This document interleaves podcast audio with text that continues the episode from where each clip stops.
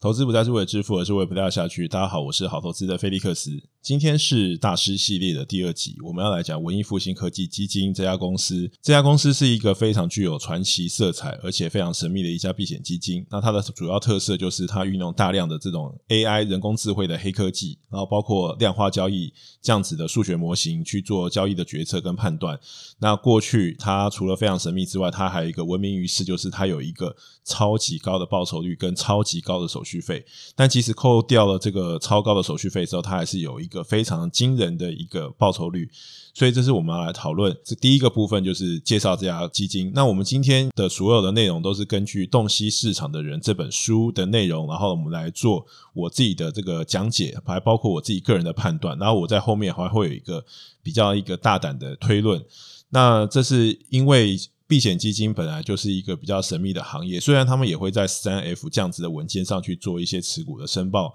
但是你要去追踪一个长期的资讯，除非你有付费。相对于这种共同基金或 ETF 来讲，避险基金的这种绩效或者是数据，其实是比较难做一个长时间的收集，除非你有付钱。那所以，我们今天这本书呢，主要就是根据《洞悉市场的人》这本书，我们来做讲解。那第一个部分当然就是介绍这家公司的主要的策略跟它的严格。第二个部分就是这家公司最有名的就是它的大奖章基金 m e d i l i a n Fund。那这个大奖章基金的绩效是非常的惊人的，但是它在外部给其他投资人认购的这个三档的基金呢，这绩效跟大奖章基金就是完全是脱钩的。那这个绩效给外部人认购的这个基金绩效就是差异的非常的大。那我们就要来讨论这一个这个绩效的差异是什么？大概几个礼拜前，我大概也有听到这个股癌在他的节目里面也有提到，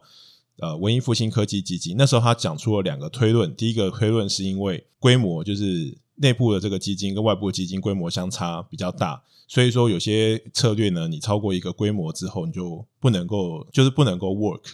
或者是它如就算是可以呃实行的话，但是相对来讲，这个因为规模的关系，所以也会打把这绩效打一个折扣。那在这本书里面有提到，所以这有这个东西我是觉得 OK 的。那第二个当然是有点阴谋论。就是说，他们可能也许好一个推论，就是说，他利用外部基金的这个钱呢，去创造他内部基金的这个绩效，但是大家没有证据。那这是我听他节目的两个推论。第三个啦，当然就是有可能很多人都长期来讲就怀疑说，这个绩效其实有可能是作假的。我们在撇开第二个跟第三个前提之下，我在读这本书的时候，我读到了一个我自己的认知，我觉得是蛮有意义的，来跟大家分享。那这就衍生到第三个部分，就是。人类未来在充满 AI 的世界里面，充满城市交易的世界里面，我们究竟有没有可能去战胜 AI？那我觉得延续第二个问题，我将在第三个部分回答这个问题。好，那跟上一集那个干妈的那一集一样啊，我觉得我们在研究一个新的公司或新的基金之前啊，我觉得最重要就是要看这公司的灵魂人物，所以我们还是要从这个灵魂人物的生平来看。这个文艺复兴科技的基金的创办人呢，叫做 James Simmons。那他主要的职业在进入这个基金行业以前，他是一个数学家。那在冷战时期的时候，他做在国防单位里面做这种。密码的这种破译员，所以他的这种背景其实是非常呃科技背景，然后非常这个数学数理这种背景的，所以跟 K C 物就有一个很明显的这个落差，所以你就可以想象他未来的这个基金的走向呢，一定是比较偏向，譬如说 LTCM。或者是比较偏向呃量化数学计算模型这样子的一个操盘的方式。好，那他后来成立了文艺复兴科技基金之后，一开始不是叫这名字啊，但是后来反正他一开始就是赔了一些钱，然后他在很多的转折加入了很多的呃人，那每一个人都让他的这个模型做了一些改变，然后才变成今天的这个文艺复兴科技基金。那他们在这个里面呢，其实有一个。最有名的就是我刚刚讲的这个大奖章的基金，它这个绩效是非常非常的好，但是因为它的这个收费也非常的惊人，但其实扣掉他们的这个收费，然后一般我们这个避险基金的收费呢，就是管理费两 percent，然后呢赚的钱抽成是二十 percent，可是文艺复兴科技呢，它是管理费就到五个 percent，然后呢它在绩效费的抽成呢是四十四个 percent。也就是说，它其实抽掉了相当大比例的这个获利。但是即使如此啊，它还是缴出了一个非常非常呃高的一个报酬率。那如果说是以它这个过去这个二十年，如果扣掉了两千二零二零年的话，其实它这个报酬率都是在差不多接近四十 percent 这样子的年化报酬率，所以是非常的惊人的一个数据。但是如果是它在外部的这个基金的话，当然就没有那么亮眼。好，扣除掉去年很惨淡的一年的话，呃，从他们成立到现在，外部基金的话，大概就是只是一个两位数的一个这样子的一个数据。那如果说扣掉他们的这个超高的费用的话，可能其实。不会跟这个大盘差距太好。那接着我们就来讲说文艺复兴科技它主要的策略，它主要是透过一种市场中立的交易策略，它是用大数据呢，就是你不断的去为这个数学模型跟它的这个 AI 的很多的数据，然后呢，他们透过这个机器学习的方式呢，去找出市场的这个规律跟买卖的讯号。所以他们主要押注的其实是股票的相关性，而不是预测涨跌，因为其实涨跌是非常难预测的。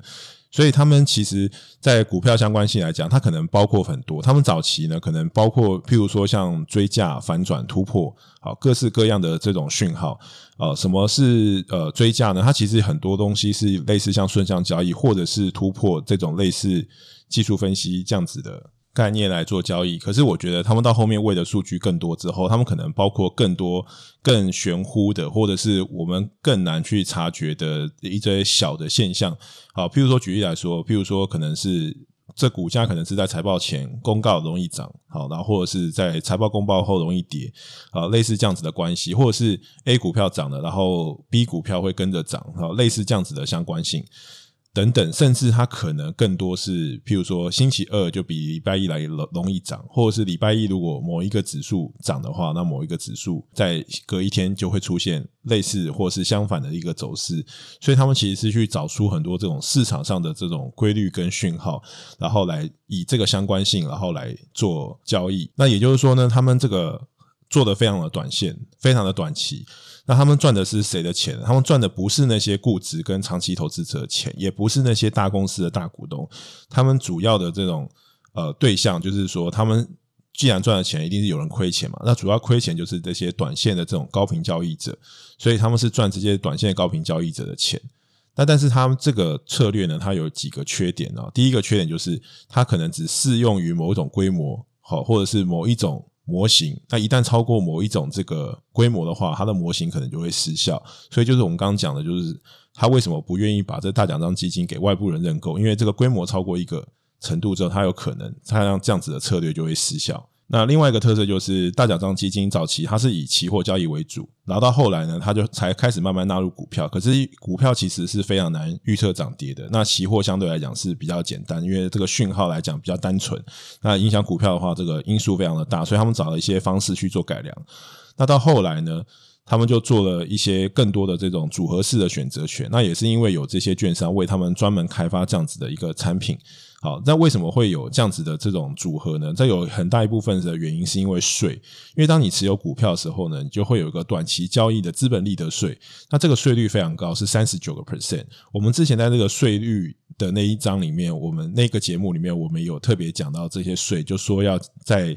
文艺复兴科技的这一集要再讲一下这个税务的重要。那如果说你是一个比较长期的资本利得税的话，那你这个税率就会从三十九 percent 降到二十 percent。所以其实他们在这本书里面就有讲说，他们其实到后来都还是有一些官司，就是因为他们在申报的时候呢，认为这种组合式的选择权呢，因为它的这个履约时间其实是在一年之后。所以他们在某种程度上面应该是可以适用这个二十 percent 的税，而不是短期交易的三十九 percent 的税。所以他们在这个短期的这种频繁的交易的时候，好，如果你每一次做交易的时候，你都可以多这个十九 percent 的呃税不用缴的话，那你对于你的绩效的就会有一个非常大的决定性的一个差异。所以说他们在做这种很短线交易的时候呢，他们就可以去避开这一个税。可是他们当给外部人认购的时候，因为是以股票的这种交易为主。所以就不是那么多的这种衍生性金融商品，他们就很难说，呃，因为我这个东西是一年之后我才要卖出，或者是这个一年之后才要履约，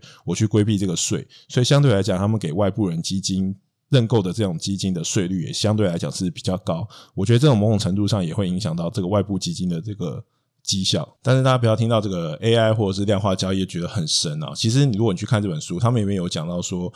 其实他们也只是在压住大概比五成多一点点的胜率而已，只是因为他们透过非常高频的焦虑，就是高频不一定除了快之外，他们还有一个就是频繁的程度是非常的多，那所以去慢慢去累积这样子的小的获利。但是以胜率来说，他们其实也是追求比五成多一点，所以他们必须要去做非常多的交易，然后才能够累积一个这么大的报酬率。好，那回到第二个问题哦，就是究竟为什么这个内部的这个大奖章基金呢，它的绩效这么的好？可是呢，去年来看的话，其实其实长期来看，外部的基金的绩效都不如大奖章基金。那去年是非常的差异，非常的大。因为如果我们看这个新闻的报道的话，去年啊，大奖章基金啊，好，它的绩效是正的七十六个 percent。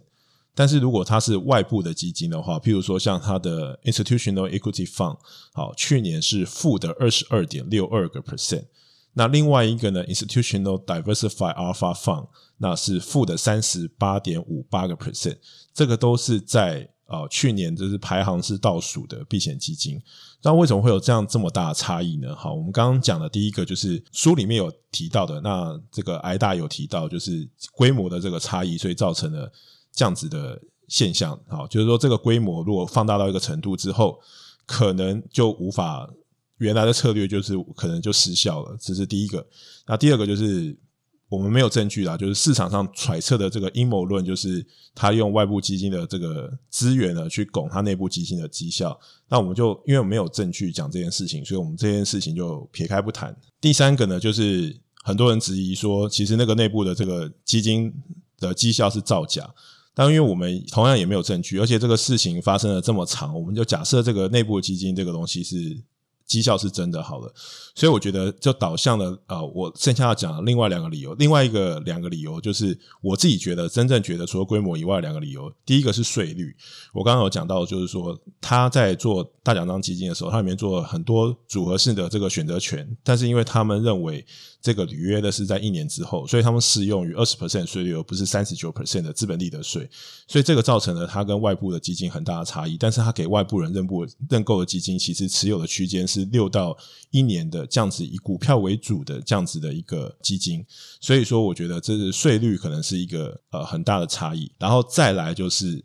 今天的重点，也是我自己个人的推论，就是我认为这种 AI 啊、Machine Learning 啊，在这种很大一个部分的程度上面，它其实是。只有在短线交易是可以实行的，但是在长线的交易它是不能够成功的。那当然就是因为这个市场是由人组成的，那人其实呃的变化之路非常的大。人其实有一个很大的重点，就是人其实是可以改变这个规律。就是我们在很多做事情的时候，我们有自己的这种法治制度，或者是这这种习惯，但人的本身具有一个突破规范的一个能力，可是机器没有。机器当初你在设定的这个 AI 的模型也好，或者是 machine learning 也好，好，虽然它可以有一个自己学习的能力，然后你不断的喂数据给它，但是它最终还是有一些规范，就是你会教导它某一些规范。所以 AI 的这种运算呢，它在运算上跟情感上，它是远远大于人类的。可是它只能够依照过去的数据去做分析，它没有办法预测未来。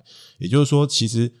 未来其实有很大部分会跟过去重叠，但是呢，在很多的这种量化的这种规范上面，其实人类可能呃在新的这种环境跟变数之下，譬如说像是 COVID，它就大大的改变它的行为。那可能在过去的这个五十年都没有发生过，但是呢，这个 AI 在运算的时候，它是以过去的这五十年的历史，也许。八十年的历史去做这样子的运算的时候，他自己也没有见过那样东西，所以人是可以看见未来的，但是呢，AI 只能根据过去的东西去做大规模的运算去行动，所以它可以找出我们看不见的那种规律，好，或者是讯号，因为它有很强大的这种运算能力嘛。那我们其实连昨天吃的东西可能都记得没有很清楚，所以我们在。呃，情绪的这种控制上面，好，我们不可能赢过机器。那同样的，我们在大规模的这种运算的时候，我们也没有那么多的这个数据可以去做这样子的运算。所以说，其实我们本来就是在这个方面是输给机器的。但是在长期的这种想象力、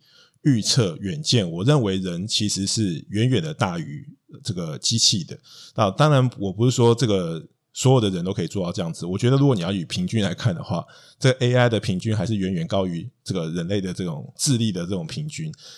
而且这个发展下去的话，这 AI 会越来越强大。可是呢，你只要透过这种努力，好，或者是远见，或者是想象力，我觉得还是有一部分的人呢，他在某种程度上，他可以比 AI 看得更远。尤其是 AI，其实你如果看这本书，好，它里面有讲到，它主要是从这种短线的这种高频交易者身上赚到钱，而不是长期的这种投资者。长期其实这种投资者还是具有一个非常大的优势，所以这就是我觉得，好，长期来看的话，我觉得一个投资者，如果你要战胜未来这种 AI 的话，其实就有一个很大的优势，就是在于你对于未来的这种远见跟想象力。那顺便讲个题外话，我。因为要做这集节目啊，我刚好有一个机会去请教了一下我在英国的这种人工智慧科技的这个公司。那公司名字我不讲，反正就是很厉害的这种人工智慧科技的公司啊，非常有名的。我就有问他，就是说，呃，未来要怎么去区分这种 AI 的这种高低？假如说有钱人，我就买一个比较聪明的 AI。就好了。那他有给我一些不错的分享，那我想在这边也跟大家分享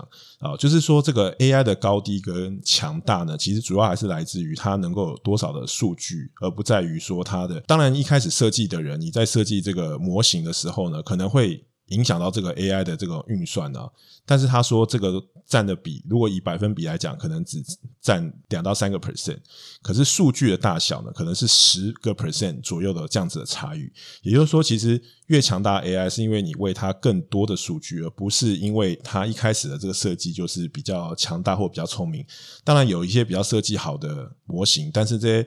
以设计来的成分来讲的话，一开始这种设计呢，其实占比远远不如你后面喂它多少的这个数据、好资讯来的重要。也就是说，未来这种 AI 的这种差别，其实来自于你能够取得多少的这种数据。我觉得在这边，我觉得就是顺便这题外话跟大家做分享，因为我觉得也算是。长了一个知识啦，所以我来总结一下这本书啊。我觉得洞悉市场的人，他就在讲文艺复兴科技这家公司的严格跟发展，他做了几次转型。那这本书呢，其实后面还有一个重点，还有一个算是八卦点吧，就是说他有提到，就是说这个后面的这个执行长呢，现在是董事长了，叫 Mercer。那他其实在某种程度上面有介入这个二零一六年的这个美国总统的大选，当然这里面有多少成分是是真的，然后有多少成分是加油添醋，这我不知道。但是我觉得就是呃，作为一本闲书来讲的话，我觉得还不错，就是诶知道的一个。算是一个八卦这样子的，当然有一些东西可能有出现在新闻上，但是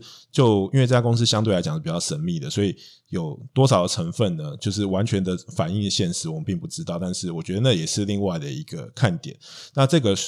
我觉得这本书给我们的启示就是说，其实我们不太可能去复制一个那样子的这种 AI 系统或是量化交易的系统，但是我们可以起码可以知道它做的这个逻辑跟局限。那我觉得在某种程度上面，好，假设说这些数据都是真的，但是很明显的就是他们会有一个局限，就是它只有在一个小规模或是一个短期的基金，它可以做这样子的这种运算，或者是做这样子的超高的这种收益。但是如果是把这个规模放得更大的时候，或者什么呃或者是你把时间投资期限拉长的时候，我觉得人类在投资上面还是具有某一些优势。当然，不是说这个机器就不如人类，其实。大家不要误会我意思，机器其实是在运算能力或者是情绪控制，它是远大于人类的。只是说我们也不能坐以待毙嘛，我们还是得想我们自己有什么优势，可以在这样子未来 AI 或是城市交易越来越多的状况之下去提升我们自己的绩效。那这个解答就是，我觉得对于未来的远见想象，好，而且是你把时间拉长的话，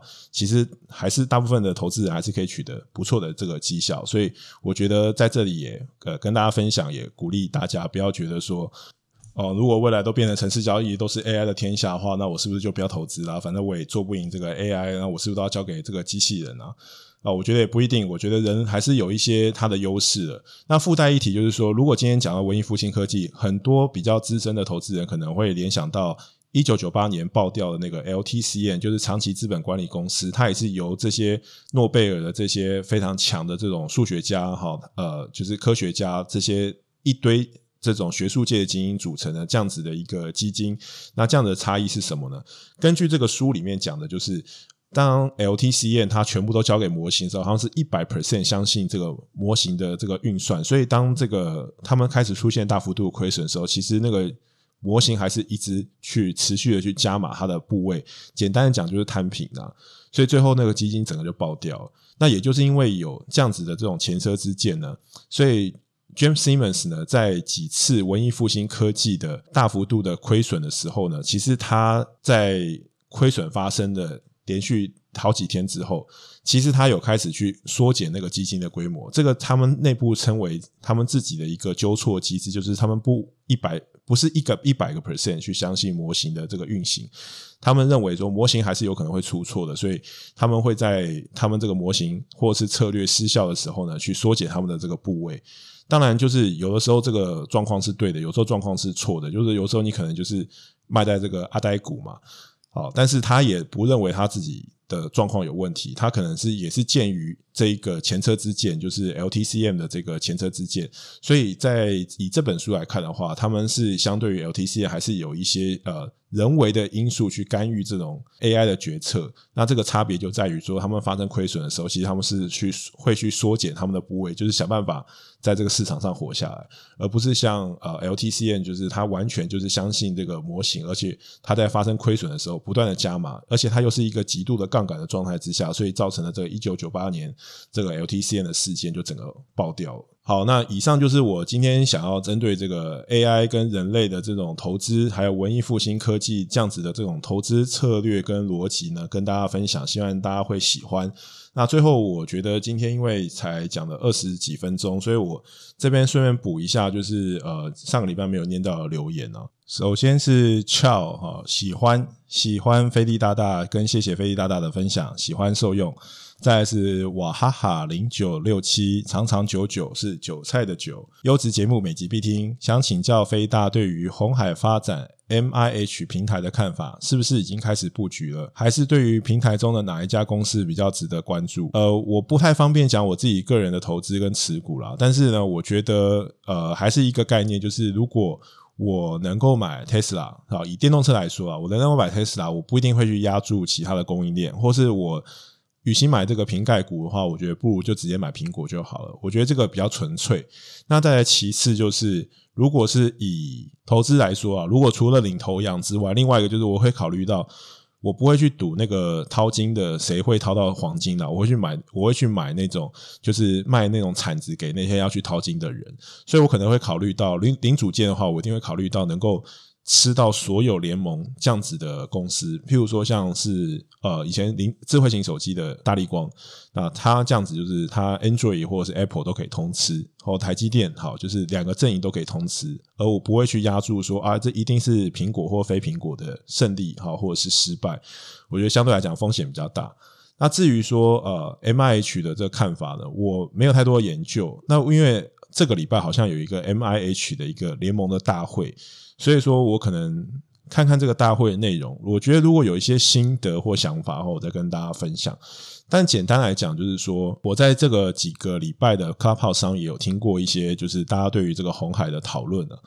我是这样讲的，就是说。红海其实它的这个发展，大家可能都认为它是组装之王嘛，代工皇帝，在这个组装的这个产业里面，就是一个不可撼动的地位。可是其实它的商业模式啊，并不是这组装，因为这个金额非常大，所以你在这个集团里面看起来是占比非常的高。但红海其实的核心呢，早期其实是零组件，就是它是靠一些很关键的零组件去绑住它这么大的组装的订单。举个例来说，在 PC 的时代啊，它其实是因为它在连接器上面有一个非常高的市占率，然后这个市占率呢，不但高，而且这个连接器它有一个非常高的毛利率，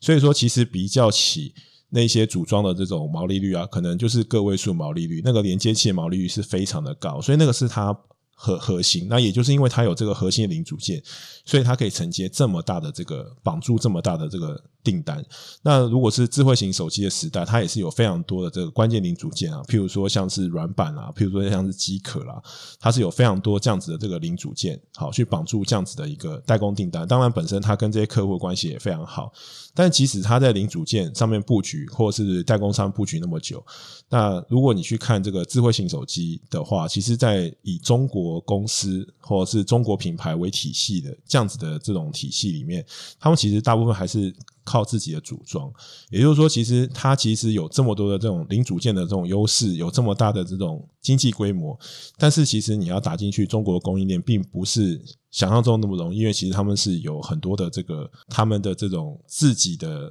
供应链再去做供应的。那我那天听到这个商周 Clubhouse 里面，我听到几个我觉得也蛮有趣的，就是说他们现在成立这个联盟呢，其实。当然，就是所有的人都着眼于电动车未来这个订单的，或者是这个成长还有商机是非常的大的。但是红海的优势呢，它现在还看不太出来，因为毕竟是一个联盟，它我不太确定说它究竟拿到什么样电动车的零组件，然后可以去切入这一个。另外一个问题就是说，假如说它能够很顺利的打进的这个绑住了这个 Tesla 的这种订单，可是其实有很大的一部分未来也是会像 Android 一样，它会是在中国的品牌，譬如说像是理想、未来、小鹏。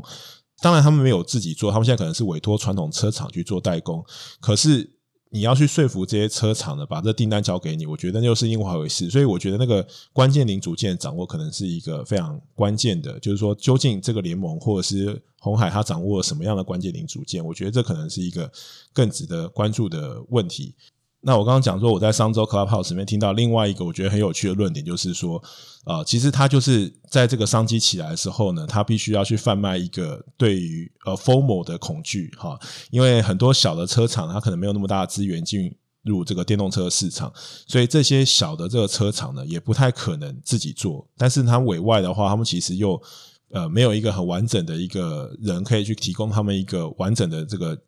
解决方案，所以我觉得红海就是提供了一个这样子的服务，就是说它这个联盟上面也可以给它做一条龙的垂直的整合，让这些小的车厂呢，即使是有一个小而美的品牌，但是也能够。有一个比较好的一个成本结构去跟这种大的车厂去做竞争，那我觉得这个论点还是不错的。但实际上呢，我觉得现在都还是在一个非常早期的阶段，所以我们就是等着看吧，就是看一下未来这个发展。而且这礼拜会有一个大会，所以我觉得可能呃，大家可以关注一下这个 MIH 的这个大会里面的话，我们如果有看到一些什么比较有趣的，我再跟大家来做一个分享。那至于个别的公司的话，我觉得，因为我自己真的也没有什么想法啦。然后再来就是这个这个 Podcast 是一个公开的媒体嘛，所以我不方便去谈论个别的公司。好，所以我觉得这个就回答到这边。那最后是子夏，哈，打破直利率的迷思，困扰了很久，终于理解了直利率的意思，非常感谢。好，那就谢谢大家。那我觉得今天节目就差不多到这边。那如果你喜欢我的节目，不要忘记五星订阅加分享。还有就是前面两集都有提到，就是我有一个 Telegram 群组，连接呢就在跨平台的这一个连接分享，或者是每一集新的节目里面也会放上 Telegram 群组的连接。如果你有兴趣的话，可以加入跟我们一起互动。那我觉得今天节目就到这边吧，下礼拜见，拜拜，Love and Peace。